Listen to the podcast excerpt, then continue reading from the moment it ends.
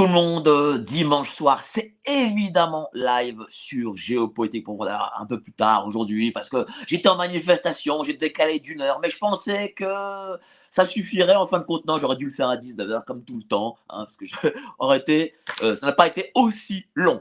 Donc, euh, bah, je suis très très content de recevoir ce soir Stéphanie Bonadio, qui a rêvé, on va dire, une histoire extraordinaire. Elle n'est pas injectée, on va, on va dire injectée, on va parler crise sanitaire, on va utiliser évidemment les synonymes. Hein. Vous savez, nous sommes sur YouTube et nous ne sommes pas totalement libres sur YouTube. Donc nous allons utiliser ce champ lexical. Donc, oui. Stéphanie est arrivée, euh, une histoire extraordinaire. Je pense que certains d'entre vous qui nous regardez peut-être arriver à la même chose et nous allons donc en parler sur euh, cette heure ou heure, heure et demie euh, d'interview. Bonsoir, euh, chère Stéphanie, comment vas-tu? Bonsoir, bah écoute, tout va bien, merci, en pleine forme. Alors, tu es en pleine forme. Aujourd'hui, tu es en rémission de ton cancer. Alors, déjà, explique-nous, c'était cancer de quoi et quand est-ce que tu as appris que tu étais atteinte d'un cancer? Alors, j'ai eu un cancer du sein gauche. Euh, j'ai découvert euh, le cancer en mai 2021. Euh, en, palpant, en fait, enfin en palpant, même pas. j'étais allongée et puis j'étais sur mon téléphone. Je pose ma main naturellement comme ça sur ma poitrine et je sens une bosse énorme qui dépasse de mon sein. Donc, du coup, là, pour moi, c'était sans aucun doute un, un cancer. C'est possible d'avoir une boule aussi grosse dans un sein, quoi. Ça veut dire que c'était la première fois que tu touchais comme ça et que tu avais une boule. Euh, euh, mm. C'est-à-dire qu'avant, tu n'avais jamais euh, senti une boule à ce niveau-là Pas du tout, en fait. je, je, crois que j'étais, tu sais, dans un tourbillon de la vie. j'étais à 100 à l'heure dans ma vie. Je crois que je faisais même plus attention moi, je prenais ma douche, je m'habillais euh, rapidement sans vraiment faire attention à ce qui pouvait avoir, enfin, apparaître dans mon corps. Mais ce que j'avais ressenti quelques jours auparavant, c'était une sorte de tiraillement euh, au niveau de l'aisselle et qui tirait dans le bras. Mais là encore, tu sais, moi, comme je n'ai jamais été malade, euh, donc je me suis dit, tu as dû forcer un peu trop au sport, c'est rien, ça va passer. Et finalement, euh, bah non, en fait, c'était un indice euh, du, cancer. Alors, euh, ce tiraillement, est-ce qu'il était douloureux? Non, c'était pas douloureux. C'était vraiment un petit tiraillement. Euh, c'était pas douloureux. Tu, je pouvais continuer ma vie normalement. Mais voilà, c'est, ça a créé une petite gênance, mais sans gravité non plus. Tu vois, c'est pour ça que je m'en suis pas inquiétée. Je me suis dit, à mon avis, tu t'es froissé quelque chose. Et lorsque donc et lorsque donc tu as touché euh, ta poitrine, tu as vu, tu, tu as senti une boule. Euh, une boule, ça veut dire quoi De 3, 4, 5 cm Ouais, je dirais plutôt au lieu d'une boule, je dirais même une masse énorme parce que finalement elle mesurait 5 cm sur 6 cm, donc c'est quand même énorme. Et euh, ça s'était étendu déjà jusqu'au ganglion du côté gauche. Et il y avait une suspicion à droite parce que j'avais aussi une masse qui s'est développée en dessous du sein droit. Et finalement, quand on a investigué, on a constaté que finalement, à droite, ce n'était pas cancéreux et c'était à gauche. Donc, j'imagine que tu es tout de suite parti voir euh, ton médecin. Euh, euh, comment ça s'est passé? Eh ben, En fait, ce jour-là, j'étais même pas chez moi, j'étais à Nantes parce que j'avais déposé des, des dons que j'envoyais au Sénégal pour une école. Et, et, et, le, et en fait, la semaine qui suivait, je partais en Guyane pour les vacances et je devais remonter en Moselle voir ma famille pour déposer mes chats. C'était toute une organisation. Donc ça veut dire que de, du vendredi ou jeudi 6, euh, mai euh, jusqu'au lundi, au mardi, c'était le quoi, le 11, je crois. Je, je n'avais consulté aucun médecin, tu vois, j'ai continué à faire ma vie normalement. Moi, j'avais qu'un objectif, c'était partir en vacances. J'étais épuisée, j'avais besoin de faire une pause. Et finalement, avec le temps, je me suis dit, fais quand même un contrôle avant de partir. Au moins, tu auras l'esprit libéré. Et en fait, quand je contacte mon gynécologue, alors lui, tout de suite, il m'a dit, euh, parce que je voulais le consulter, il m'a pas, il m'a pas fait venir en consultation. Il m'a tout de suite demandé d'aller faire une échographie. Et lors de l'échographie, on a enchaîné sur une mammographie. Et à la sortie, donc là, la, dame qui a fait les, le, la mammo écho, elle m'a dit, je suis pas sûre que votre gynécologue vous laisse partir. Donc, quand elle m'a dit ces mots-là, j'ai compris que c'était ça, quoi. Euh, elle, ne t'a pas dit le mot cancer? Non.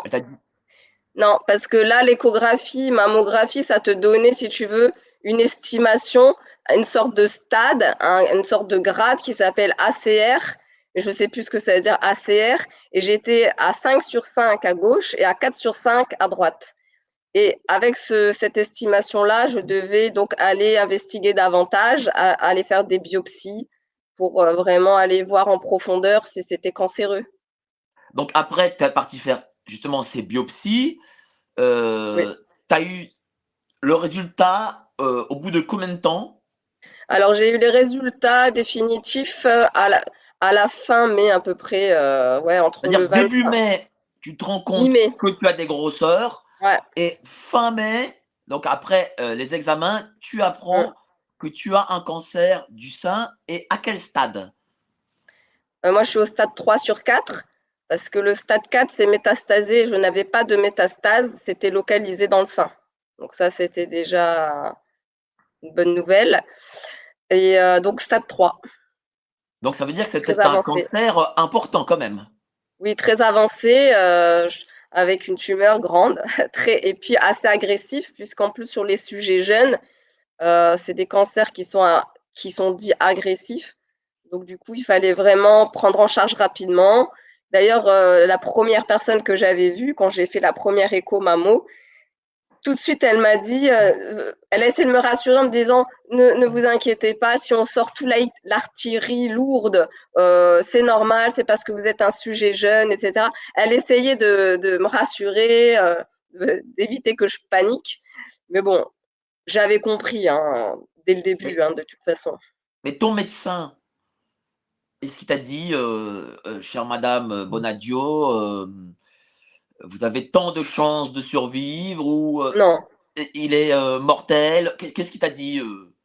Non, en fait, quand mon gynécologue m'a rappelé d'ailleurs la petite histoire, le, je partais à l'aéroport. Moi, j'étais, je partais quand même, hein, même si j'avais un doute. Je partais à l'aéroport prendre mon avion. Il m'appelle le matin, on échange par mail. Je lui dis, écoutez, appelez-moi pour me dire ce que je dois faire parce que moi, je suis en route, je pars en vacances. Et c'est là qu'il m'explique, voilà, les résultats sont très mauvais, il faut investiguer. Euh, mais je lui dis, mais si vous voulez, je peux faire euh, des, des, des, investigations en Guyane. Est-ce que vous n'avez pas un hôpital que vous connaissez? Puis en plus, c'était la période des passes sanitaires, donc assez compliqué, etc. Il me dit que non, qu'il connaît personne. Je lui dis, bah, dites-moi qu'est-ce que je dois faire? Il me dit, moi, si j'étais vous, je resterai. Si c'est pas euh, cancéreux, ben, au moins on aura fait les, les recherches et vous pouvez repartir en vacances. Si c'est le cas, il faut prendre en, charge très rapidement parce que je ne revenais, je partais le 13 mai, je revenais le 6 juin. Il m'a dit on ne peut pas se permettre de perdre un mois si c'est un cancer. Mais il m'a jamais dit euh, que j'allais mourir ou quoi que ce soit, euh, pas du tout. Donc, euh, ils t'ont mis en place un protocole, j'imagine, à la suite de cette annonce. Oui. Alors, quel était-il? Alors pour moi, j'avais euh, huit cures de chimiothérapie. Ensuite, j'avais euh, ce qu'on appelle une cure d'anticorps à travers des injections auxquelles répond ma tumeur. J'avais euh, l'ablation de mon sein. Enfin, là bas ce n'était pas une ablation. j'avais de la radiothérapie. 25 séances. Donc, 8 chimio, injection, radio, ablation. c'est quand même c'est très très lourd comme traitement. Bah ouais, traitement lourd. Je ne suis pas allée au bout de mes traitements pour ma part. Alors attends, on, va en parler. On va en parler, mais d'abord, euh, euh, pour que les gens comprennent, tu vois, on, fait euh, voilà, petit à petit. donc du coup, voilà, traitement très lourd. donc c'était mai 2021. Tu as commencé les traitements de chimio quand? Et explique-nous un peu ce qu'est la chimio. Alors j'ai commencé en juin la chimiothérapie. Et la chimio, ben, c'est un, c'est un, je peux pas te dire exactement ce qu'il y a dedans. Hein. C'est, Non, mais comment se passe une séance? Comment, comment se passe, voilà, plutôt, plutôt, comment se passe une séance pour qu'on comprenne? Une séance, eh bien, alors, nous avons rendez-vous à, l'hôpital euh, et avant chaque chimio, déjà, on a une consultation médicale avec un, un médecin pour vérifier si notre prise de sang, parce qu'on doit faire une prise de, champ, une prise de sang avant chaque chimiothérapie. 24 heures ou jusqu'à 48 heures avant la chimiothérapie pour vérifier nos plaquettes, pour vérifier si, si voilà les, si tout va bien. Si c'est pas le cas, eh bien, la, cure de chimio peut être reportée. Donc, euh, et il nous pose des questions pour savoir si la cure précédente s'est bien passée, si on a bien supporté, si on a vomi, enfin bref, etc. Une fois que cette euh, séance, enfin ce rendez-vous-là est passé. Combien, combien de temps dure la séance? Oh, ça dure pas longtemps, hein, ça doit durer 15 euh, minutes max. Il te palpe un peu, euh, enfin voilà. si tu n'as rien à signaler, si tu rien à signaler que toi, de ton côté, ça s'est bien passé, bah voilà, ça se passe rapidement. Et ensuite, tu repars en salle d'attente et tu attends ton tour pour aller en salle de en chimio. Donc là, c'est toi, soit tu es installé sur un lit, donc dans une salle commune, soit tu es sur un fauteuil. On te branche euh, via une chambre implantable qui a été euh, placée dans ton corps juste là. On, a dû te faire, j'imagine, une intervention oui. Euh, pour mettre une sorte de cathéter, c'est ça? C'est ça, voilà, c'est ça. Et on te pique dessus, et c'est par là, avec une poche, qu'on fait, on fait passer la chimiothérapie qui va ensuite se diffuser dans ton corps. Et donc, ça peut durer quelques minutes jusqu'à plusieurs heures. Pour toi, ça durait combien de temps? Oh, ça dépendait. Je, là, je ne peux plus te dire exactement les horaires, mais soit ça pouvait durer 60 minutes, comme une fois, ça a duré plusieurs heures. D'accord. Euh, alors que tu faisais ces chimios, euh, quelles, en quelles, étaient les conséquences pour ton corps? Alors, euh, on peut voir sur Internet où tu as j'ai perdu les cheveux, mais hormis cela, quelles étaient les conséquences? Alors oui, effectivement, il y a la perte de cheveux, mais bon, ça, pour ma part, c'était anodin, tu vois. Mais euh, tu peux avoir plein d'effets secondaires. Tu peux avoir des aftes, tu peux avoir des douleurs euh, au ventre, de la diarrhée, euh, tu peux avoir des constipations, tu peux avoir des douleurs articulaires, musculaires, des, des, des, comment, des nausées, tu peux vomir, tu peux. C'est tellement variable d'une personne à l'autre et aussi de, j'ai envie de te dire, du corps dans lequel tu es arrivé. C'est-à-dire que si tu es déjà quelqu'un qui est vachement encombré de toxiques, tu n'es pas très sportif ou euh, tu manges n'importe quoi, je pense que les conséquences derrière, où tu rajoutes de la chimio dedans, ça doit être encore plus compliqué que quelqu'un qui est assez sain, etc. Donc c'est vraiment variable d'une personne à l'autre et aussi d'un traitement à l'autre, d'un cancer à l'autre. Euh, mais voilà, les, symptômes, ça peut être ça. Hein. Mais il y en a tellement, il y a une liste entière, c'est un testament, donc euh, je peux pas. Est-ce que toi, toi, tu le tolérais bien, personnellement? Oui, j'ai bien toléré euh, l'ensemble de mon traitement. D'ailleurs, les, les, les, médecins étaient assez surpris de la capacité que j'avais à gérer ces cures parce que j'ai eu une cure à un moment très très très lourde qui devait euh, en gros me mettre à plat complet, des douleurs, etc. Et finalement, moi, ça m'a pas autant euh, buté que ça. Si tu veux, j'ai continué à faire ma vie, j'ai continué à faire mon activité physique, à marcher, etc. Et elle m'a dit, mais vous êtes, vous êtes incroyable. Mais voilà, est-ce que c'est aussi les choses que j'ai pu mettre à côté, euh, en place, en parallèle de la médecine allopathique, à travers les médecines douces? Je sais pas. Mais en tout cas, ça m'a beaucoup aidé. Je n'ai pas eu de nausées, je n'ai pas eu d'effets secondaires. Euh, il y a beaucoup de fatigue aussi, d'ailleurs. Je ne l'ai pas précisé, beaucoup de fatigue. Mais ça aussi, j'ai su le gérer euh, euh, aussi en faisant en sorte d'avoir un bon sommeil. Je, voilà, j'essaie d'avoir une hygiène de vie carrée pour que ça se passe au mieux. Est-ce que tu continues à travailler encore ou tu t'es, tu t'es mis en arrêt maladie tout de suite? Non, non, moi je me suis mis en arrêt maladie et je pense que la, la, la, la maladie, d'ailleurs, je, je, des fois je la remercie d'être de m'être tombée dessus parce que il était temps que je m'arrête, si tu veux. J'étais dans une période très compliquée depuis plusieurs années et j'étais au bout du bout. J'étais complètement épuisée. C'est pas pour rien que la maladie est arrivée. Et, et c'est ce qui, ce temps-là, en fait, je l'ai dédié à moi, si tu veux. Toute cette période où j'ai été malade, en traitement. Je me suis concentrée sur moi-même, chose que je ne faisais plus depuis quelque temps. Pourquoi, quel était ton métier? Tu avais, j'imagine, un poste de ta responsabilité, du coup? Oui. Oui, je suis responsable formation et emploi au sein d'une fédération sportive. Et euh, donc, ce service dans lequel je travaillais, quand je pas suis la Non. Bon, ça va alors. c'est pas, pas près de Monsieur Noël Le ça va. Ça, non, non.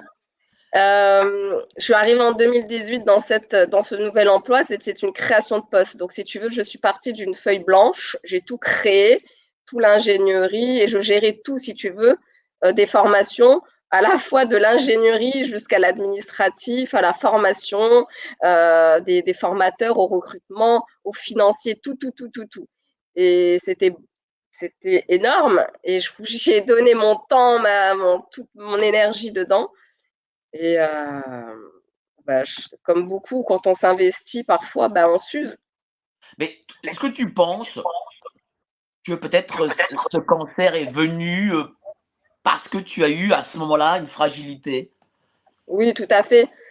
C'est pas forcément à cause du, travail, je mets pas la faute sur le travail, mais je pense que la fatigue liée aussi à l'accumulation du travail, ça peut euh, jouer. Mais oui, oui, j'ai. C'est une fragile. Je, pense savoir d'où provient euh, ce, cancer, mais ça reste une hypothèse. Euh, je pense que c'est bien un deuil, en fait. D'accord. Quelqu'un de proche est parti. Et, euh, Donc, du coup, tu as eu cette chimiothérapie. On est en juin 2021. Est-ce que euh, tu as eu aussi très vite euh, radiothérapie, euh, d'autres soins, types de soins? En fait, la chimiothérapie s'est arrêtée en novembre.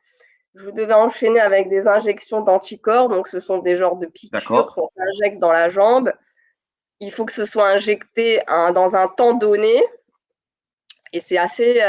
ça brûle donc là, tu ne l'as pas fait. Ça passe, toi, tu ne l'as pas fait. J'ai fait quelques on, est en juin. On est en juin 2021. Tu n'as pas fait non plus de radiothérapie juin-juillet non plus, j'imagine? Non, non. Là, de juin à novembre, c'est exclusivement la chimio. Ensuite, quand ça s'est terminé, j'ai continué. Vient, euh, août 2021 et euh, la décision de M. Macron de, euh, du fameux pass sanitaire puis pass vaccinal euh, qui aussi s'appliquait du coup dans les hôpitaux. Toi, alors on va utiliser le terme injecté. Toi, euh, tu n'as pas été injecté un, deux ou trois doses. Quelles ont été les conséquences par conséquent, du coup? Bah en fait, euh, sincèrement, quand ils ont annoncé la mise en place des passes sanitaires dans les hôpitaux, je t'avoue que moi, j'y ai pas du tout cru je me suis dit quand même, je me suis dit bon, les médecins, ils vont quand même avoir euh, ce bon sens de se dire, il est hors de question qu'on mette en place ce genre de procédure dans les hôpitaux. Les malades doivent être soignés. Mais en fait, j'étais trop naïve, beaucoup trop naïve. Quand je suis arrivée lors d'une cure de chimiothérapie vers le 20 août, je me suis, j'ai été face à des vigiles mais mon cœur, il a fait, il a fait quatre fois son, quatre fois son tour. Qu'est-ce qu'ils t'ont dit, ces vigiles? Et qu'est-ce qu'ils ont fait? Ah bah ce jour-là, moi, je leur dis, j'ai pas de passe sanitaire, qu'est-ce qu'on fait? Ils me disent, bah vous rentrez pas. Je dis, mais moi, j'ai une cure de chimiothérapie que je dois aller me soigner. Et ben, il m'a dit non. Si vous voulez rentrer, ben, à ce moment-là, il y avait une, ils mettaient en place une toile de tente comme on voyait partout dans toutes les, dans toutes les villes, à tous les coins de rue, pour aller faire un test. Donc euh, voilà. Donc ce jour-là, je suis quand même rentrée euh, et j'ai été euh, donc ensuite en consultation avec un chef de service. Je ne savais pas que c'était un chef de service. Je lui en parle, je lui dis, je suis choquée de ce que vous avez fait, de ce que vous avez mis en place, etc. Il me dit, mais pourquoi vous n'êtes pas injecté Je lui explique mon positionnement en naïve encore. Et, et là, il m'envoie bouler en me disant, ah ouais, vous faites partie des paranos. Il t'a dit ça, vous faites partie des paranos. Ah ouais, il m'a dit ça. Ah ouais, vous faites partie des paranos. Mais complètement. Mais là, je me, mais à partir de ce jour-là, je suis rentrée à la. J'étais en colère. J'étais euh, dans la salle d'attente ensuite pendant ma chimio, j'étais en colère, je suis rentrée à la maison, j'étais en colère, je, je, je, je n'ai pas réussi à me reposer de, toute, de tout le week-end, parce que je faisais mes cures le vendredi, j'étais énervée de la manière dont j'avais été traitée, euh, et puis de voir les vigiles à l'entrée, quoi. Et puis, les, bah, vigiles, de là, euh, les vigiles, euh, ils ont eu des ordres, enfin, je veux dire, ils étaient vraiment obtus, et pour le coup, comment ont-ils parlé? Est-ce qu'ils ont est-ce qu'ils étaient quand même un minimum désolés en disant Madame, comprenez, on a des ordres Ou est-ce qu'ils avaient une forme d'agressivité? Comment était-il euh, non, euh, au début, euh, ça allait. Enfin, mais je pense qu'à force d'être confronté à des gens comme moi, qui, qui, ont dû aussi péter des câbles, hein, peut-être à un moment donné, de trouver ça scandaleux. Et puis malheureusement, c'était eux qu'on voyait en premier. Parce que les blouses blanches, eux, ils osent pas sortir, ils osent pas venir devant la porte, même les directeurs, ils osent pas, ils restent dans leur petit bureau. Donc, ils laissent les vigiles face aux patients et face à leur colère et ils s'en prennent plein la gueule. Je pense qu'eux aussi, ils en avaient marre de s'en prendre plein la gueule et je pense que du coup, eux aussi, à un moment donné, et je l'avais remarqué, ils en avaient marre et dès que tu venais sans passe ou autre, ils t'envoyaient bouler comme, un, comme une merde. Et tu as parlé à ce médecin qui t'a dit que tu étais parano. Est-ce que ce médecin-là, euh, tu le connaissais depuis longtemps? Est-ce que c'est lui qui te suit de A à Z? Non, parce qu'en fait, sur ces rendez-vous avant chimio, on est, on est consulté par à chaque fois un médecin différent, si tu veux. Donc, euh, donc en fait, celui-là, je ne l'avais jamais eu. Et d'ailleurs, quand je suis rentrée à la maison, je ne sais plus si c'était le, je pense pas le soir même, mais peut-être euh, le lendemain, bref, j'ai fait un mail à l'assistante de mon, de oncologue en lui disant euh, la prochaine fois, ne me mettez plus avec cette personne. Ça s'est très mal passé. Il m'a mal parlé. Je ne veux plus que vous vous mettez avec ce monsieur. Et elle me dit, c'est pas nous qui choisissons, euh, voilà, c'est la distribution, elle est faite comme ça, voilà. et là, elle me précise. Euh, c'est quand même bizarre. Parce que moi, ouais. mais là, là, quand même, euh, c'est quelque chose à, dire aux gens parce qu'ils ne doivent souvent pas le savoir, mais moi non plus, je viens de l'apprendre. C'est-à-dire que tu as un cancer, une maladie longue. Mm. normalement, on doit être traité par quelqu'un que l'on doit bien connaître, avec qui on, commence à avoir des, des rapports de confiance. Et là, visiblement, euh, euh, c'est pas le cas. C'est-à-dire que tu, tu, tu, rencontres des gens, euh, je sais pas moi, euh, on va dire en juin que tu connais, un autre en, juillet que tu connaîtras pas, en, août que tu connaîtras pas. Alors pour ces consultations-là avant chimio, ouais, on n'est jamais avec le même médecin. Par contre, on a quand même un médecin référent qui nous suit tout au long de, de, ton parcours de soins, avec qui tu as de temps en temps rendez-vous pour faire le point. Mais les rendez-vous avant chimio, eh ben, c'est pas le cas. Bah, c'est pas normal euh, entre nous, non? Bah, moi, je trouve que c'est pas non plus euh, normal, hein, parce que voilà, normalement, ça doit être un, il devrait y avoir pour moi un suivi, euh, parce que les retranscriptions, les, interprétations de chacun ne sont pas les mêmes. puis, tu n'as pas envie de répéter des choses que tu as déjà répétées qu'à soi à, à d'autres personnes que tu n'as jamais vues. Et puis quand tu es face à des gens comme ça, euh, juste avant une chimio, franchement, je, non. Et puis, mais, comment, comment il te l'a dit, votre parano euh? Est-ce qu'il y a eu une forme de, de mépris derrière ce parano euh? ah ouais, bah, ça? Ah ouais, vous faites partie des paranos. Tu vois, un peu dans l'ironie comme ça, à, te foutre de, à se foutre de moi, en fait, tu vois. Comment tu l'as pris, à, part l'énervement? Ah, moi, je l'ai juste pris en colère euh, de manière. J'étais juste énervée. En fait, c'est même pas limite qui me traite de parano, c'est qui se permet de me traiter de parano. C'est quoi ce, manque de respect? Est-ce que moi, déjà, je te juge? Je t'ai jamais jugé parce que toi, tu étais injecté ou pas d'ailleurs, parce que je ne sais pas. Euh, tu es pas là pour me juger sur mon schéma vaccinal, tu es là pour me euh, me, me, me, donner ton avis sur l'évolution de mon cancer et de, de, me dire si là je suis apte à faire ma chimio ou pas. C'est pas ton travail de me donner ton avis, j'en ai rien à faire en fait. Donc du coup, euh, tu fais tes chimiothérapies euh, à partir du pass. comment se passe la deuxième fois?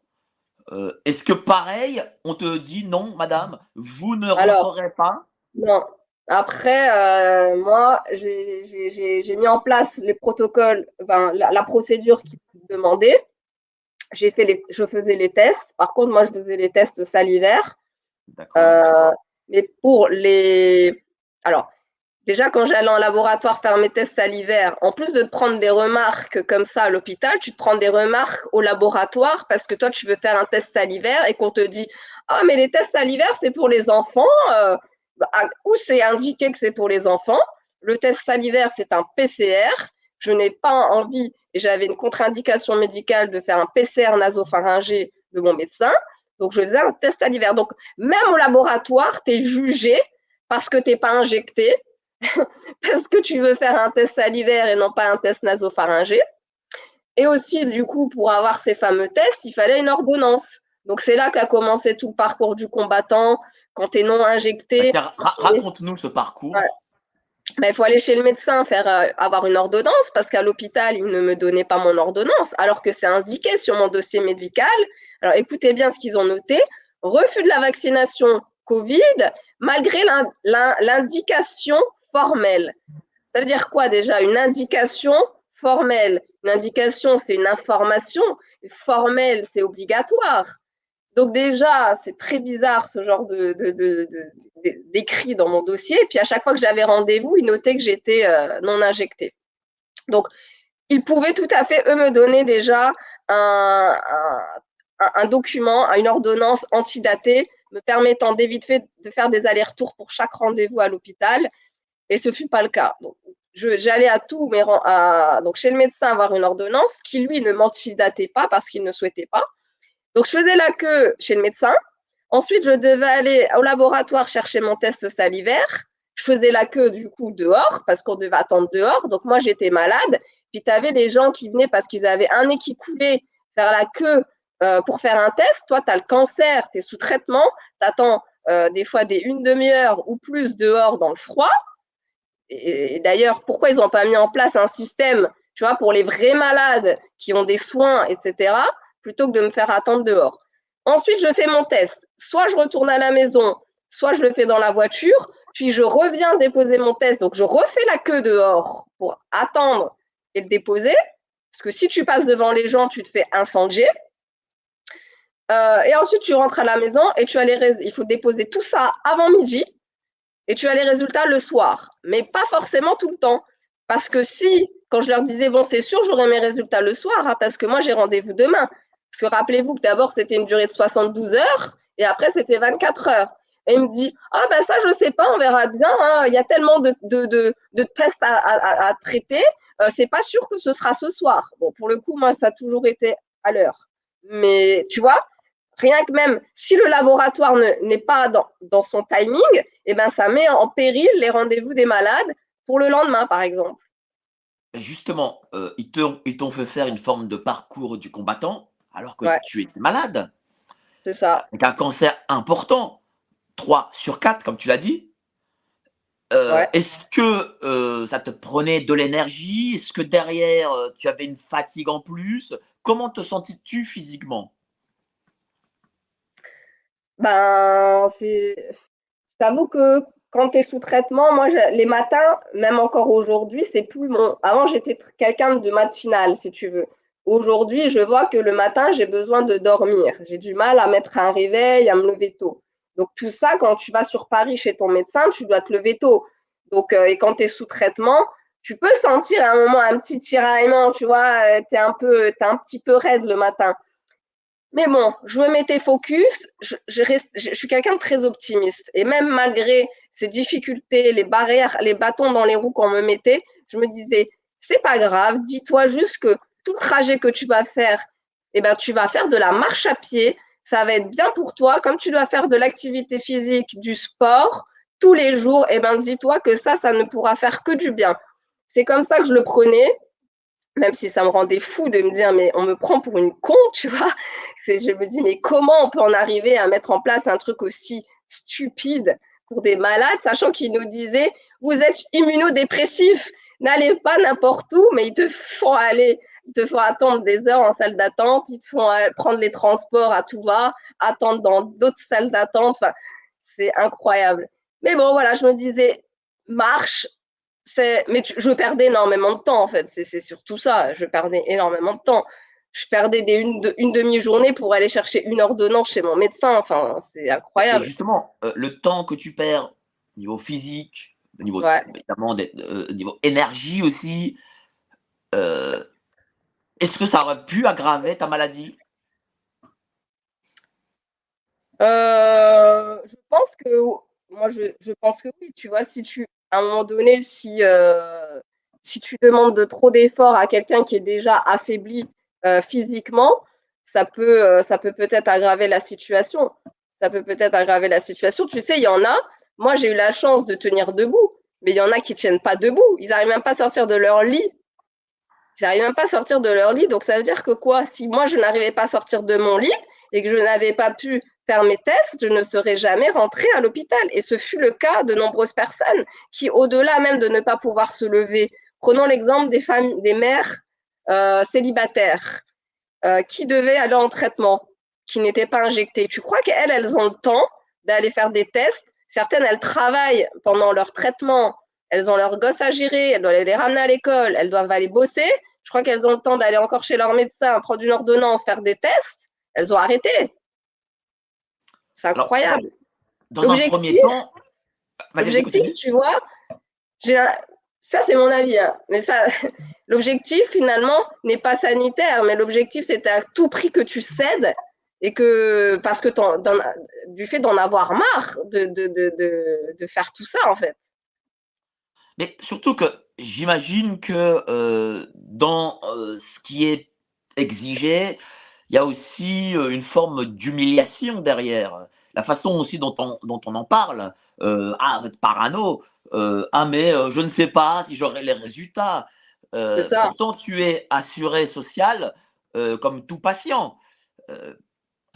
comment tu as ressenti dans ton, dans ton, dans ton, ton fort intérieur? Est-ce que tu as senti cette humiliation? Moi, j'ai senti surtout de l'injustice, tu vois, et je déteste l'injustice. J'ai l'impression d'être, euh, d'ailleurs, de ne pas avoir les mêmes chances euh, de soins, les mêmes chances de guérison que quelqu'un qui avait son pass sanitaire euh, valide sur le long terme, si tu veux. Et, cette manière de, de, parler aux malades, non, c'est effroyable d'être jugé en permanence, tu as déjà suffisamment avec ton, avec ton, ton, ton cancer, tu n'as pas besoin d'avoir des, des propos comme ça tenus, euh, vous êtes une parano, euh, non, euh, euh, c'est pas pour vous les tests là. À un moment donné, le laboratoire voulait même plus me donner de tests. Je leur demandais même de me donner quelques tests en avance. Ça me permettait d'éviter de faire des allers-retours. Ils ne voulaient pas. En fait, il n'y a, a, jamais personne qui voulait rien faire pour faciliter le, le, le, parcours des malades. Rien. Mais, mais, quand tu dis ça, est-ce que ça signifie que. Parce que euh, avant euh, cette crise sanitaire, euh, l'ensemble des, des, des, Français ont, avaient une bonne opinion de ces soignants. D'ailleurs, on, on, les avait d'ailleurs applaudi, rappelle-toi, le premier enfermement tous les jours à 20h. Est-ce que l'ensemble des soignants que tu as vus avaient euh, cette mentalité euh, ou cette façon de faire. Est-ce qu'il y avait certains qui disaient, mais vous comprenez, euh, je vous comprends, je sais très bien ce que vous vivez, mais c'est le, je sais pas, les administratifs qui nous exigent ça, je suis obligé de faire ça. Comment, comment ça se passait? Ou est-ce que peut-être ils étaient tous en réalité obtus, type administratif? Alors, il y a une personne qui m'a dit, je comprends tout à fait ce que vous vivez parce que bah, c'était le premier jour où j'ai vu les vigiles. C'est elle qui était sous la toile de tente. Elle m'a dit, j'étais en pleurs. J'ai dit, moi, je m'en fous, je rentre chez moi, je ne me fais pas soigner. Euh, moi, j'ai pas envie de faire votre test. J'ai une, contre-indication euh, médicale. Enfin, et puis ça fait, ça fait peur quand même leur tuyau là, leur euh, tige dans le nez qui te met jusqu'au cerveau. Euh, et puis, euh, c'est-à-dire que nous, on aurait dû faire ça tout le temps. Et cette, cette personne-là, elle me dit, Madame, il faut que vous allez. Elle, elle, avait, elle avait de la peine pour moi. Elle me dit, Madame, il faut vraiment que vous y allez. Euh, je comprends ce que vous, ce que vous dites. Moi-même, je ne suis pas injectée et tous les jours, je dois faire des tests pour venir travailler. Et c'est la seule qui m'a tenu ces propos-là. Les autres, je ne veux pas dire qu'ils ont été tous dans le mépris, ce serait mentir, c'est pas vrai, mais personne ne m'a tenu des discours en me disant euh, euh, non, tout le monde, en fait, j'avais une omerta, si tu veux, la pression sur le sujet. Mais quand même, à chaque fois, ils nous posaient cette fameuse question, à chaque rendez-vous, où en êtes-vous de votre schéma vaccinal? Euh, Certains, et à chaque fois que je leur disais, bah, je ne suis pas injecté, ah bon, mais comment ça se fait? Pourquoi? Vous êtes sûr que vous ne voulez pas vous faire injecter? Enfin, ils essayaient à chaque fois de te pousser à l'injection jusqu'à d'ailleurs une consultation avec mon cardiologue qui, elle, a littéralement pété un boulon, hein, il faut dire comme ça. Elle m'a dit que c'était, elle, m'a gueulé dessus en me disant que c'était à cause de moi que les gens mouraient. Donc, en plus de ta maladie, tu es, criminel, tu tues les gens. C'est à cause de vous que les gens meurent. C'est à cause de vous que les soignants souffrent. C'est à cause de vous que les lits en réa sont engorgés c'est à cause de vous que les gens ne seront pas soignés et vont mourir parce qu'on n'a pas de place. Non, mais ça, c'est des phrases véridiques que j'oublierai jamais, jamais de ma vie. Jamais. Donc la cardiologue a dit ça. C'est, c'est, là, je, ah non, mais euh, ils sont incroyables. Et moi, j'ai été torse nu sur la table et on te balance ça à la tête. Euh, pareil, je ne t'ai jamais demandé de juger mon, schéma vaccinal et elle aussi, elle l'a indiqué que j'étais dans mon dossier médical que j'étais pas vaccinée. Mais comme j'avais des connaissances un peu sur le sujet de tout ce qui se passait, des soignants suspendus, etc. Donc je lui répondais, mais moi dans le plus grand des calmes, tu vois. Je n'avais pas besoin de m'énerver et c'était pas bon pour ma santé. Et elle en a tellement eu marre que je lui réponde qu'à un moment donné, elle m'a dit bon c'est bon maintenant, laissez-moi faire mon travail taisez-vous. Bah écoute, fais ton travail, qu'est-ce que je te dise? Elle t'a dit taisez-vous, comme ça. Ouais, ouais. taisez-vous maintenant, laissez-moi faire mon travail. Ils ont complètement pété un plomb. C'est choquant d'apprendre ça. Ah mais j'en ai tellement, j'en ai tellement, j'en ai tellement des phrases. Le, le, Covid est plus grave que votre cancer. Faites-vous vacciner, ça réglera vos problèmes. Euh, regardez, j'ai mes trois doses, je suis en pleine forme. Euh, vous ne pouvez pas rentrer à l'hôpital sans PCR, vous êtes trop dangereuse. Non mais. Donc ça signifie quand même, malgré tout, qu'on euh, a un personnel hospitalier qui est rentré de, de plein pied dans la doxa. Mais en plus, j'ai l'impression, enfin, Ouais, mais sans réfléchir, j'ai l'impression qu'ils ont laissé leur, leur, cerveau au vestiaire. Hein. Je. Euh... Qu'en fait, ils, reçoivent les sources d'informations en regardant les merdias. Voilà. Et après, ils ils te ressortent ce qu'ils ont entendu à la télé. C'est pas ça leur job normalement. C'est pas censé eux avoir les, informations en premier et transmettre les infos aux médias. Et là, c'est complètement l'inverse. C'est les médias qui disent ce que les médecins doivent dire. Donc tu as eu quand même, tu avais preuve d'énormément de courage parce que à chaque fois que tu devais euh, aller à l'hôpital, donc tu avais déjà ces, euh, inconvénients euh, compliqués à surmonter, mais en plus tu avais le jugement et parfois même les insultes de ces médecins. Comment tu as fait pour tenir? Le mental, hein. j'ai le mental d'acier. Hein. Tu sais, j'ai vécu d'autres choses avant, avant cette maladie. Et ce que j'ai vécu juste avant, ça m'a peut-être permis et aidé d'être la personne que je suis aujourd'hui, déterminée et, euh, et, je lâchais rien en fait. Je lâchais rien parce que je savais qu'ils voulaient ma peau. Hein. Je me suis dit, ils veulent ma peau, ils veulent absolument que je m'injecte. Mais vous allez voir que moi, vous n'allez pas m'avoir. Et ce que je dis depuis, depuis, euh, depuis, depuis qu'ils nous ont mis en place tous ces passes, à nous, à nous mettre des mesures liberticides tous les jours, mais ils n'ont qu'à continuer.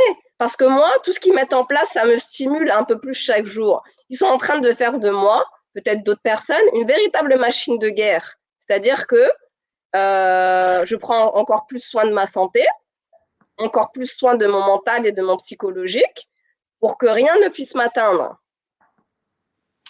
Donc, tu as fait euh, tes, euh, tes, chimios jusqu'en janvier 2022 En novembre. En novembre.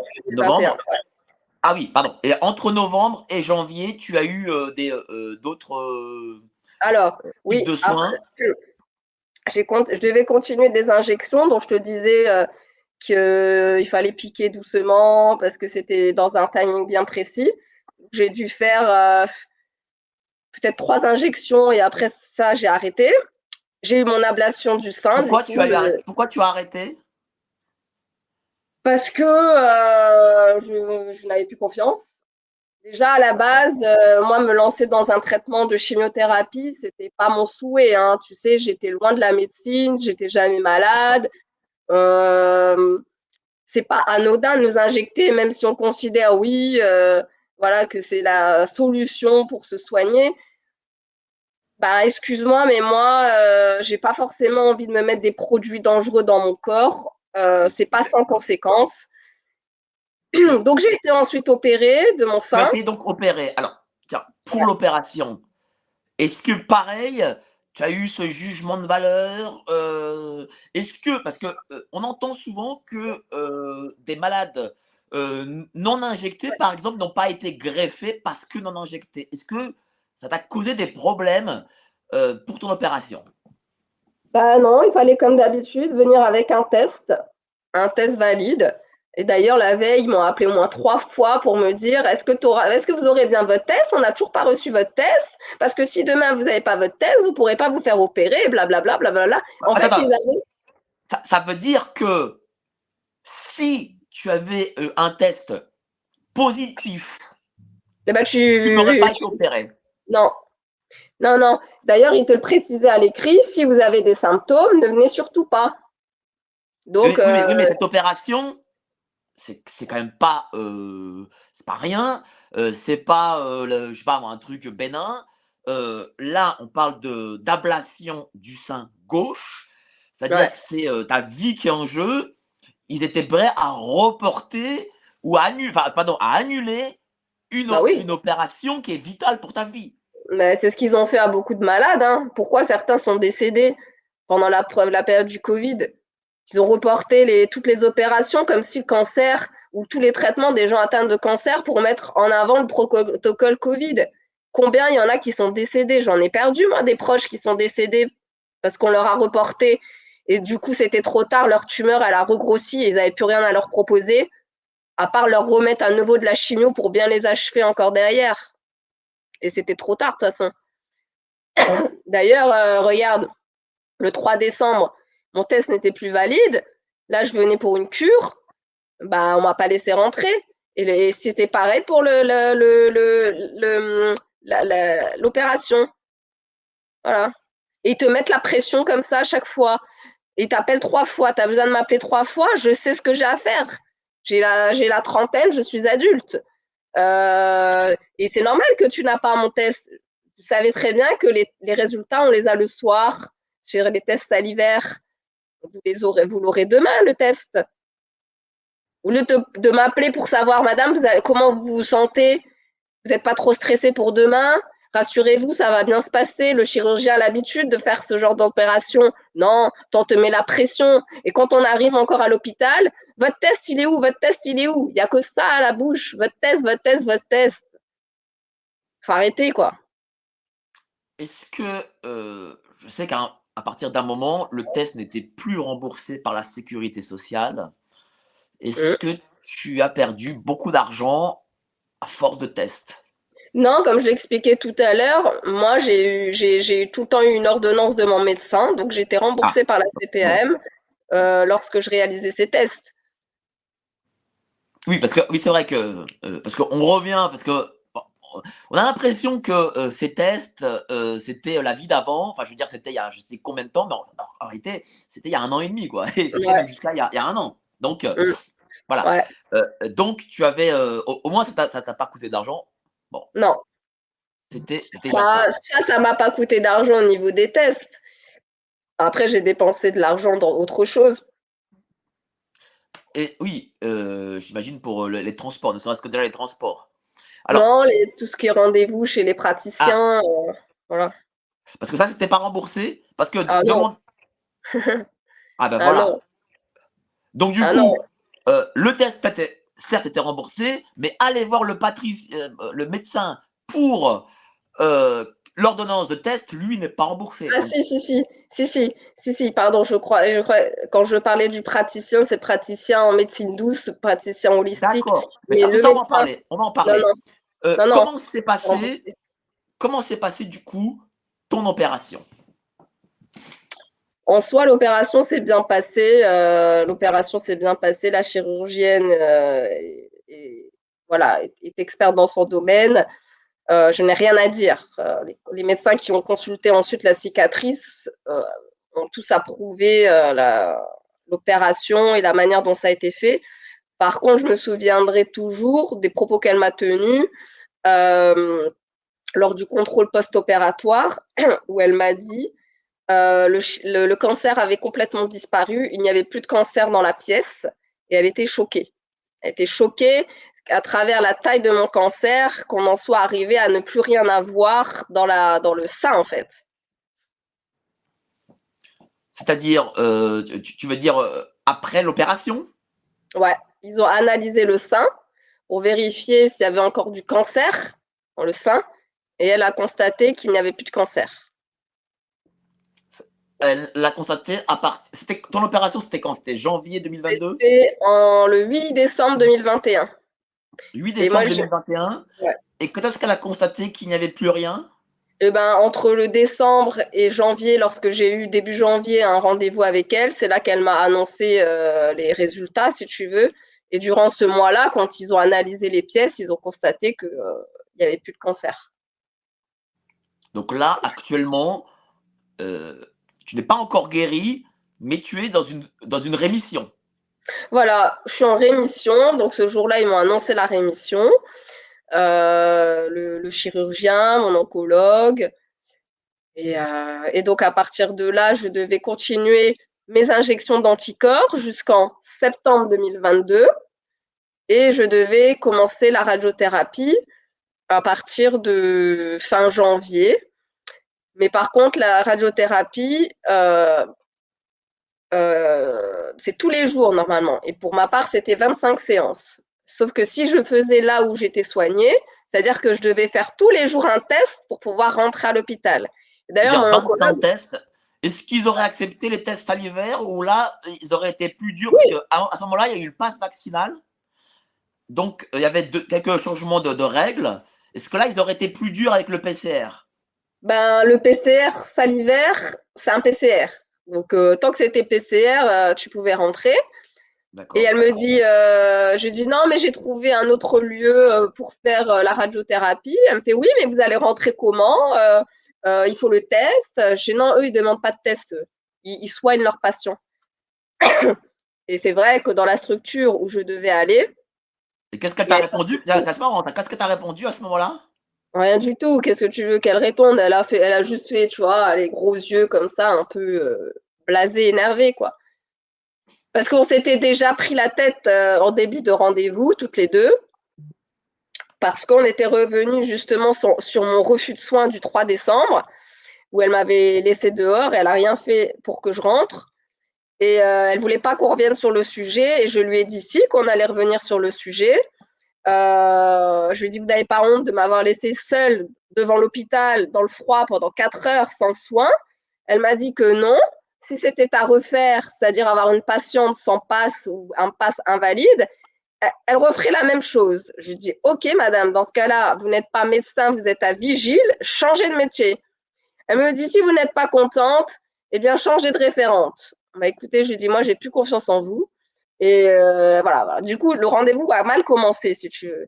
Mais moi, tu, ne pouvais pas me dire, on revient pas sur le sujet de la dernière fois, mais c'est pas possible. Mais comment ça se fait que tu es revenu chez cette même personne et que, et que tu, tu eh n'as ben, pas changé de référente Parce que, euh, bah parce que moi, je, je, j'étais encore à l'hôpital. Tu sais, moi, je venais avec mes tests. Hein. J'étais, j'étais, euh, j'étais je faisais ce qu'on me demandait, je venais pas là foutre le bordel, tu vois. C'est juste que le jour-là, mon test n'était plus valide parce que la veille, j'étais déjà à l'hôpital toute la journée, donc j'ai pas pu faire tout le process, le process que je t'ai décrit tout à l'heure. Donc euh, ça a sonné invalide. Euh, et du coup, un avocat lui avait fait un courrier lui avais fait un courrier en lui disant qu'elle devait me faire des tests à partir de maintenant, enfin des ordonnances, parce qu'elle savait que j'étais pas injectée, qu'elle pourrait quand même me faciliter la vie. Donc après, elle m'avait fait des tests pour que, enfin des ordonnances pour que j'aille au rendez-vous. Donc ce jour-là, je suis allée au rendez-vous. Et puis moi, bah moi j'avais quand même envie d'aller lui dire ce que je pensais. Je suis désolée, mais tu me traites pas comme, euh, comme une merde. Hein. Tu me laisses quatre heures devant la porte et tu crois qu'après tu ne me revois plus? C'est pas parce que je suis malade que euh, tu dois me manquer de respect. Hein. C'est pas parce que je suis fragilisée de ma santé que tu dois me marcher dessus et mal me traiter. Ils ont, ils, ont, ils pensent que c'est parce que c'est des médecins, ils sont au-dessus de nous, et encore plus parce qu'on est malade. C'est là qu'il y a une forme de mépris de classe. Voilà, moi je ne me permets pas de mal parler aux gens, euh, ni aux médecins, ni à personne. Euh, non, c'est pas à moi de me rabaisser. Je, suis navrée. Je suis navrée, c'est pas à moi de me rabaisser. Moi, je suis revenue et, régler mes problèmes, mes problèmes avec elle. Ça, ça aurait été trop facile hein, de, de, partir, d'aller dans un autre. Euh, et après, je suis partie. Après ce rendez-vous, je suis partie et je ne l'ai plus revue. J'avais un autre rendez-vous après avec elle. Je ne suis pas allée. J'ai changé d'hôpital avec un médecin qui soigne, qui contrôle pas ses patients et qui porte ses responsabilités auprès de sa direction. Tiens, une question, parce que beaucoup de gens ne le savent pas. Euh, beaucoup de gens, beaucoup de gens pensent qu'on ne peut pas changer de médecin lorsqu'on a, des, euh, a un cancer, une pathologie importante. On peut le faire. Voilà, toi, tu, tu l'as fait, on peut le faire. Oui, on peut le faire. Hein. Ensuite, l'hôpital qui te soigne, le nouveau, il demande ton dossier médical à l'hôpital où tu étais soigné avant pour avoir le suivi si tu veux. Hmm. D'ailleurs, c'est ce que l'hôpital a fait, mais ils faisaient un petit peu euh, du, du, comment dire, ils étaient réticents à donner le dossier médical. Ils ont dû euh, les appeler plusieurs fois, faire du forcing parce qu'ils voulaient pas lâcher mon dossier. Donc là encore, ils ont continué à mettre des bâtons dans les roues en ne voulant pas donner ton dossier euh, à tes nouveaux praticiens. Ils me l'ont dit, hein. La, le médecin me l'a dit et euh, le secrétariat me l'a dit. Combien de temps ça a mis pour qu'ils donnent le dossier? Je ne sais pas. Je sais pas du tout. Euh, je peux pas te dire. Je peux pas te dire, mais ils m'ont dit qu'ils ont dû les, recontacter plusieurs fois parce qu'ils avaient du mal à recevoir le dossier, ils le lâchaient pas, etc. Mais on n'est pas leur, priori leur propriété. Hein. Clairement. Et euh, est-ce que après c'était un hôpital, c'était une clinique Qu'est-ce que c'est exactement? Euh, Ensuite, c'était ouais, c'était une, clinique et puis après, euh, cette médecin-là, elle était dans deux structures différentes, clinique et dans un centre de radiothérapie. Et comme elle devait me suivre en radiothérapie, je la voyais souvent au centre de radiothérapie. Mais après, même si je, je ne continuais pas mes traitements, j'allais la voir dans son bureau en centre de radiothérapie pour des consultations comme ça, en fait. Euh, alors, comment ça, tu ne continues pas tes traitements? C'est-à-dire? Eh c'est-à-dire que moi, j'ai décidé de ne pas continuer la radiothérapie, j'ai décidé de ne pas faire les injections d'anticorps. Et malgré tout, cette personne pouvait me recevoir en consultation pour des contrôles. Mais, tu étais quand même suivi quand tu l'as. C'est-à-dire que qu'est-ce que tu faisais à la place? Eh ben, bah, j'ai fait le choix de, continuer euh, par la médecine euh, douce, à travers la nutrithérapie, une hygiène alimentaire assez euh, stricte, le sport, beaucoup de jeunes, beaucoup de jeunes thérapeutiques, enfin des jeunes intermittents, euh, le sport, euh, voilà, plein de choses, plein de choses diverses et variées, de l'acupuncture. Est-ce que, je vais poser une question candide, mais est-ce que c'était pas un risque euh, de sortir de, du, schéma radiothérapie, etc., du schéma classique? Ah, mais le risque, je le prends, c'est mon choix, tu vois. Euh, si je, on, est libre de choisir la manière dont on veut être soigné. Donc, si mon choix est de stopper les traitements allopathiques, c'est mon choix. Si je ne ressens plus cette, ce, cette euh, enfin, l'envie d'être soigné de cette façon-là, sachant que j'étais déjà dans une, une alliance allopathique euh, médecine douce dès le début de mes traitements. Depuis juin, même avant juin, j'avais déjà commencé la médecine douce. Donc pendant toute ma chimio, j'étais euh, en alliance médecine douce, médecine allopathique. Et euh, quand j'ai décidé d'arrêter, j'ai pris ce risque-là en toute conscience. En toute conscience. Oui, oui, mais tu as pris ce risque parce que tu as été maltraité à cause du pass et, du personnel soignant euh, euh, dont tu bah, as parlé. oui. C'est parce que tu t'es dit non, ce sera plus efficace de faire ça que ça.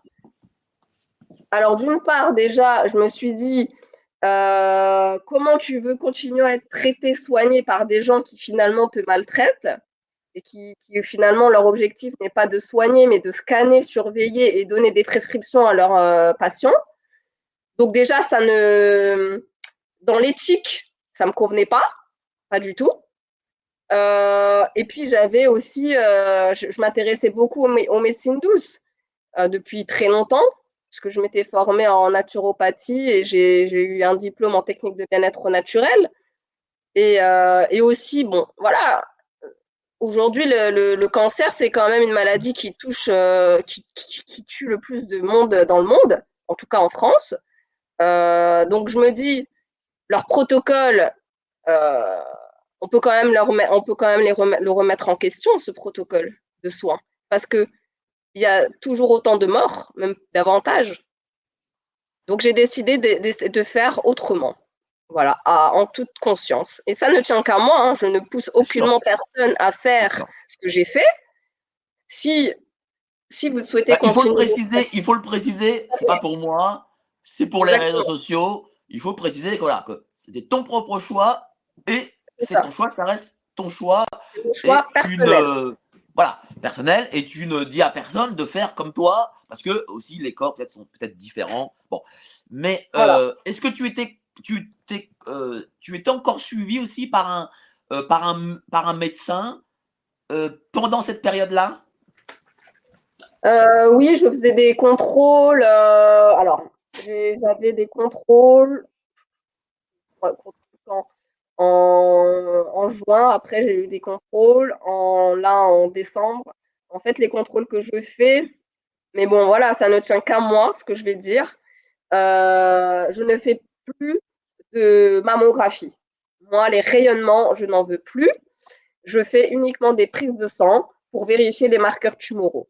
Voilà, mais ça, ça reste mon choix personnel. Sûr. Euh, je ne Pourquoi tu ne fais plus les mammographies? Parce que les rayonnements sont trop puissants et euh, on a constaté, et d'ailleurs certains scientifiques le disent, euh, quand tu fais par exemple des, en prévention des contrôles chaque année, euh, avec des mammographies, ils ont constaté que tu peux ne pas avoir le cancer pendant de nombreuses années que tu vas faire tes, contrôles, mais à force de faire des rayonnements, le cancer peut se déclarer à cause des rayonnements. Donc, euh, moi, je pense que la dose de rayonnement que j'ai déjà eue pendant tous mes soins et bah, les, les investigations que j'avais à faire est pour moi suffisant. Voilà, c'est Aujourd'hui, comment tu te sens? Aujourd'hui, je me sens, je me sens bien. Je me sens bien, je me sens alignée dans mes convictions, dans voilà, dans mes. Est-ce que tu te sens aussi bien ou mieux, je ne sais pas, euh, qu'avant euh, d'avoir appris ta maladie? Ouais, j'ai l'impression que cette année, ces, ces années-là de repos que j'ai eu entre guillemets de repos, hein, euh, ça m'a permis de refaire un travail sur moi-même en, consultant aussi des, sophrologues, psychologues, etc., à me requinquer psychologiquement, à me requinquer physiquement, parce que j'étais vraiment épuisée de chez épuisée. Et c'est en ça que je dis euh, la maladie, bah, même si elle a eu des conséquences sur mon physique et voilà, d'autres choses, mais ça m'a permis euh, de, remettre en place des choses que je traînais depuis quelques années à, changer aussi des choses dans ma, dans ma manière de penser. Et oui, je me sens physiquement comme si j'ai pas dans un corps neuf, c'est pas vrai, mais euh, je me sens ouais un peu mieux. Et alors on va parler là de, ton projet, parce que tu as un, projet après euh, euh, cette année et demie de, de, folie, on va dire. Raconte-nous. Eh ben, en fait, pour, euh, si tu veux, à la fois dénoncer ce que nous, malades, on a vécu pendant la crise sanitaire, parce que je ne suis pas un cas isolé, mais malheureusement, peu de gens parlent. Et je le remarque parce qu'à travers les, interviews que je fais, eh bien, euh, comment dire, je reçois des commentaires de gens qui me disent oui, j'ai vécu la même chose, ou ci ou ça, ils me parlent de leurs proches. Je suis pas un cas isolé. Donc, j'ai décidé euh, de dénoncer toute cette, euh, toute cette effroyable, tout ce vécu effroyable que nous avons vécu les malades dans la réalisation d'un film. Euh, et je crie aussi en parallèle un livre. L'objectif, c'est de dénoncer, mais l'objectif aussi, c'est d'éveiller les consciences. Parce que malgré ce que j'ai pu vivre, certains ne sont pas du tout affectés, touchés par ce que j'ai pu vivre. Tu sais, il y en a qui. certains, c'est qui? Est-ce que par exemple tes proches, enfin ta famille euh, Alors, euh ils sont pas tout à fait. ils n'ont pas compris hein, mon combat. D'ailleurs, je me suis séparée de tous mes amis quasiment. Il me reste ah trois amis proches parce qu'ils n'ont pas compris ce que j'ai, mon combat. Tu vois, je me battais plus contre mon cancer, je me battais contre des mesures liberticides chaque matin, quand je me levais, je me disais, mais quelle mesure il va me tomber sur la gueule aujourd'hui? Comment je vais faire pour être soignée? Et quand je dénonçais les refus de soins, mais les propos qu'on me tenait qui étaient euh, anormales, personne ne comprenait. J'avais de moins en moins de nouvelles de la part des gens parce qu'en fait, je pense qu'ils ne savaient plus comment m'aborder. Parce que comme ils n'étaient pas du tout dans le combat, ils étaient tous injectés, eux considéraient que c'était moi qui étais en tort, que c'était à moi de faire ce ce qu'on me disait de faire et de respecter les règles et que c'était dangereux et que j'étais dangereuse.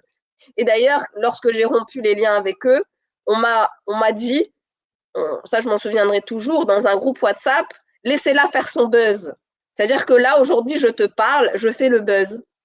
Quand je dénonçais à cette période, je faisais le buzz. Non, je fais pas le buzz, j'étais aux portes de la mort, j'ai vu des gens mourir parce qu'ils n'ont pas eu de traitement, parce qu'on a repoussé des traitements, parce qu'ils ont arrêté leur traitement. Donc, à quel moment tu me parles de buzz alors qu'on a la vie des gens, euh, des gens meurent, sont morts? Comment tu, comment tu as pris euh, ça, euh, cette, cette, façon qu'ils ont eu de te tourner le dos et de ne pas comprendre ton combat? Bah, Ça m'a fait beaucoup de peine quand même au début, tu vois. Ça...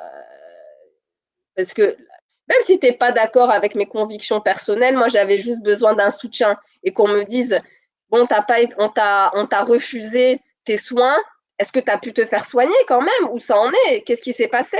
Même quand on m'a traité de parano, tu vois, ils n'ont pas totalement réagi.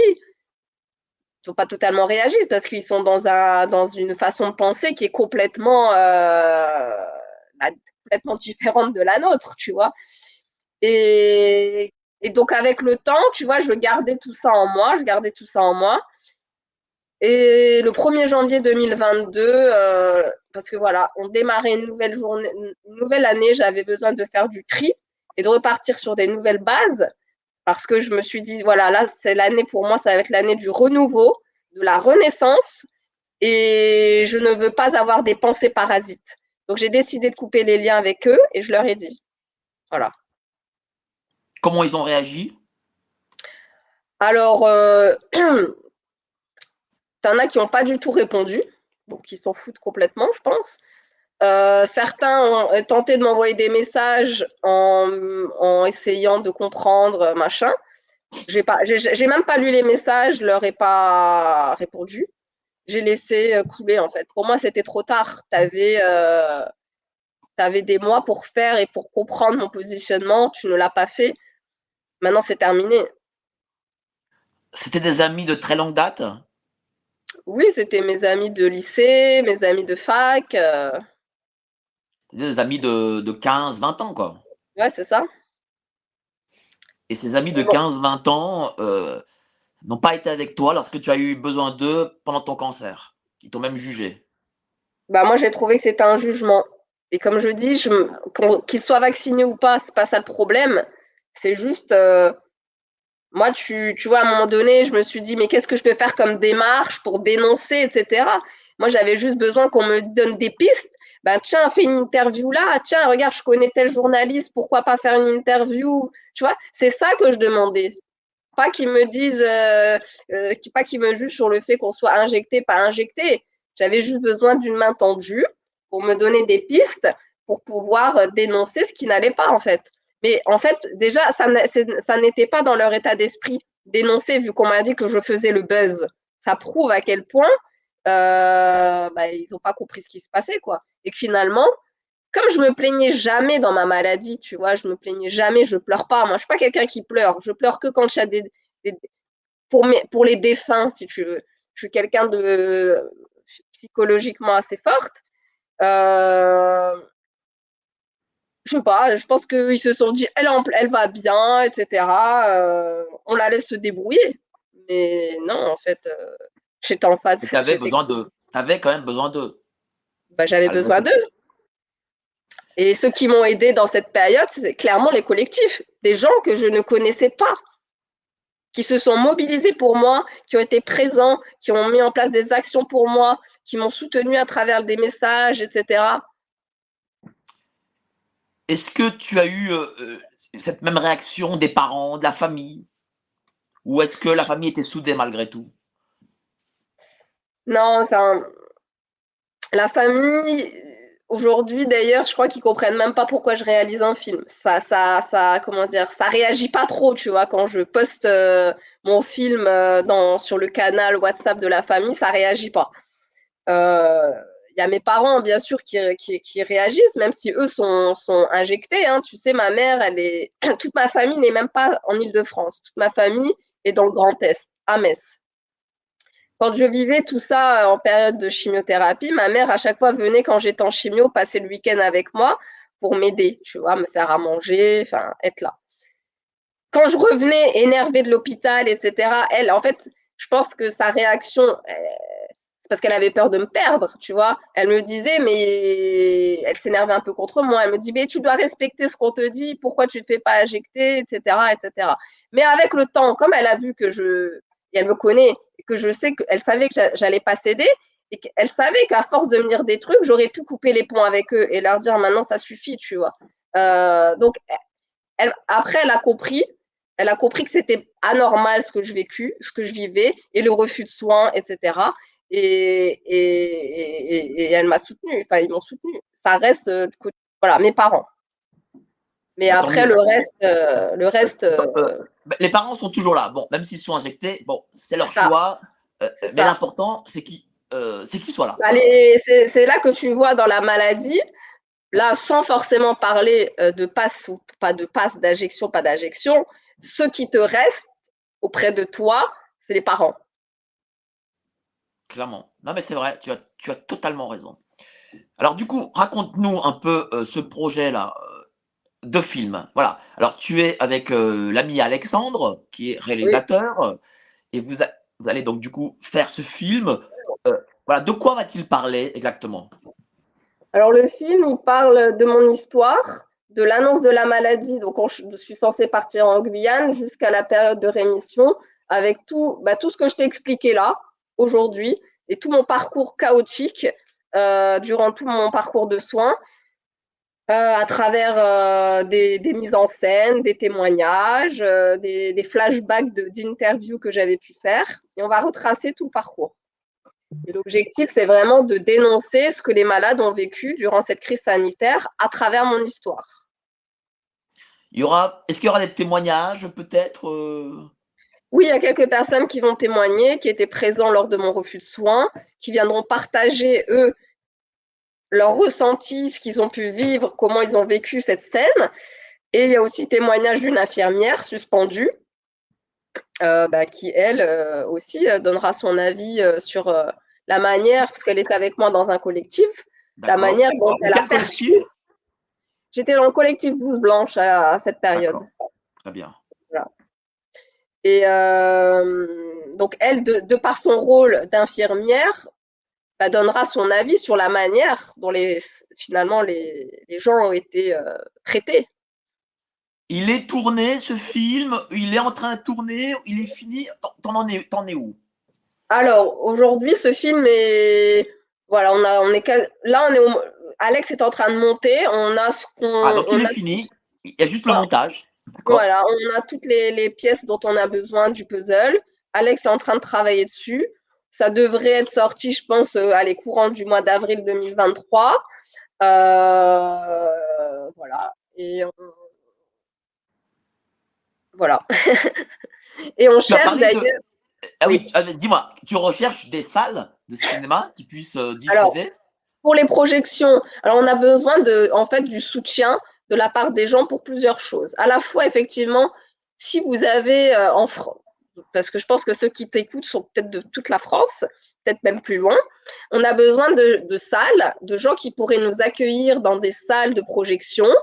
Euh, ça peut être aussi, euh, pas forcément des salles de projection, mais dans des salles où on pourrait être accueilli, où on pourrait mettre en place tout un système pour pouvoir faire la projection ça peut être à domicile, parce qu'on sait qu'on pourra pas, on pourra pas aller dans les cinémas. On sait très bien que c'est carré, enfin qu'il y a une ligne directrice, une ligne de conduite. Ils, ne vont pas accepter ce genre de projet. Euh, donc, si vous connaissez des personnes euh, qui, pourraient nous mettre à disposition des salles, on est preneur. donc euh, voilà, on veut projeter dans toute la France. On va commencer évidemment sur Paris. Alors, euh, est-ce qu'il y aura une avant-première hein, Je veux savoir. Oui, il y aura une... Je serai à l'avant-première. Sachez-le. Oui, tous ceux qui nous ont soutenus, bien évidemment, seront, seront invités à cette projection. Évidemment, vous, euh, là, de, nous laisser la parole, c'est déjà nous donner un grand coup de main pour pouvoir faire connaître ce projet qui me tient fortement à cœur. Euh, on a aussi besoin d'aide financière de la part des gens. On a mis en place euh, sur la plateforme Tipeee. Alors, je ne sais pas si je peux l'écrire quelque part. Euh. Euh, dis-moi comment elle s'appelle et puis tu m'enverras le lien, on le publiera. Voilà, Tipeee. Donc, Tipeee, c'est T-I-P-3-E. Oui. et le titre du projet, c'est Cancer, une patiente devenue militante. Lorsque vous tapez ce projet, ou je t'enverrai le lien, vous cliquerez dessus. Sûr. Le lien sera en description. Voilà. Vous cliquez sur le lien, vous pouvez contribuer. Euh, vous pouvez contribuer à la hauteur que vous le souhaitez, à la hauteur de vos moyens.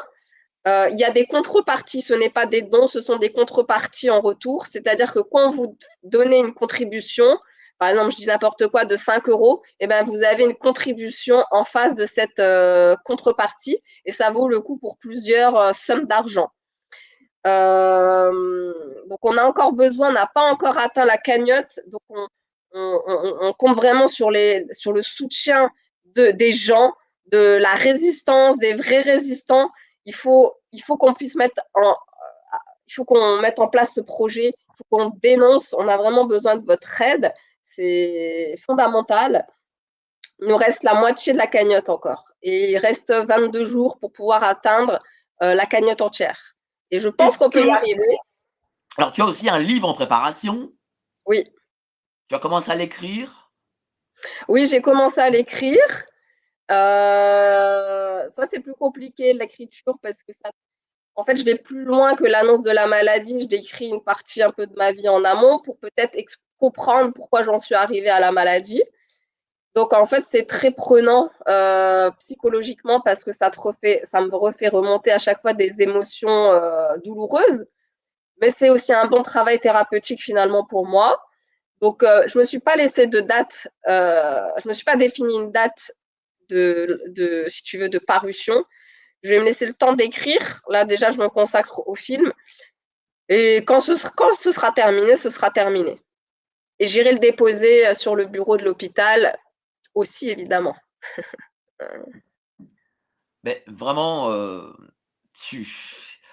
ton témoignage est, bouleversant et je vais dire, euh, il est en plein d'un courage euh, immense et voilà, tu fais partie de ces héroïnes là qui se sont révélées avec la crise sanitaire. Vraiment, je te remercie d'avoir accepté de venir ici sur Géopolitique Profonde.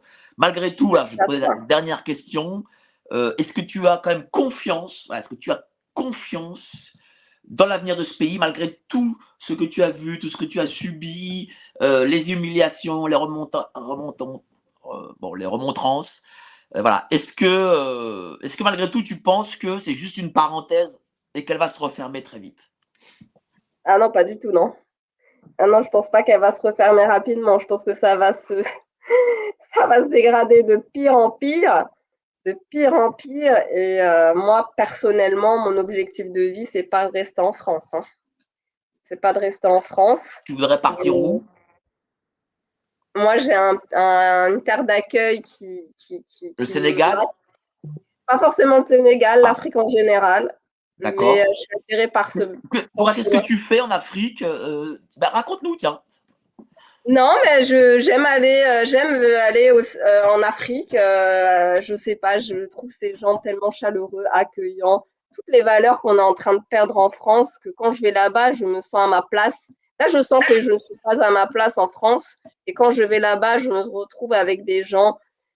Bah, ils ont pas grand-chose, mais ils ont tellement à t'offrir, avec une gentillesse tellement, euh, je sais pas, c'est indescriptible. Et quand je suis là-bas, je me sens à ma place Et c'est là-bas que je souhaite euh, finir ma vie. Et j'espère pouvoir ramener mes parents là-bas parce que je sais que eux, euh, bah, avec toutes ces histoires de retraite, etc., vivront une vie très compliquée avec les inflations et tout, et tout, et tout ce qui s'ensuit. Et moi, clairement, j'ai besoin de vivre en paix. Et ce, sera en Afrique ou ce sera peut-être ailleurs, je ne sais pas, mais en tout cas, moi, c'est là-bas que je veux être il, faut que je trouve un, endroit où je puisse me retrouver en paix. Parce que même si je suis dans le combat euh, et que je suis comme ça, euh, ma, santé restera ma priorité, si tu veux. Et je ne laisserai pas euh, ces fous furieux me nuire à nouveau. Non. Tu as totalement raison, mais j'espère que tu, réussiras dans tes projets. Je te remercie beaucoup pour ce très beau et très fort témoignage. Merci à tous d'avoir été si nombreux à, nous suivre ce soir. Et euh, au prochain live, mardi soir, sachez, hein, je fais une petite annonce, que tout ce mois-ci, on va beaucoup parler de Pierre Palmade. On aura des informations euh, importantes sur Pierre Palmade. Et euh, voilà, on est là pour l'information, on n'est pas là pour cacher l'information. Et on est là aussi pour permettre à une personne comme Stéphanie de pouvoir témoigner de leur combat, de leur noble combat. Merci beaucoup, chère Stéphanie. Merci à toi, merci à tout le monde de nous avoir suivis. Merci, allez, bonne soirée. Bonne soirée.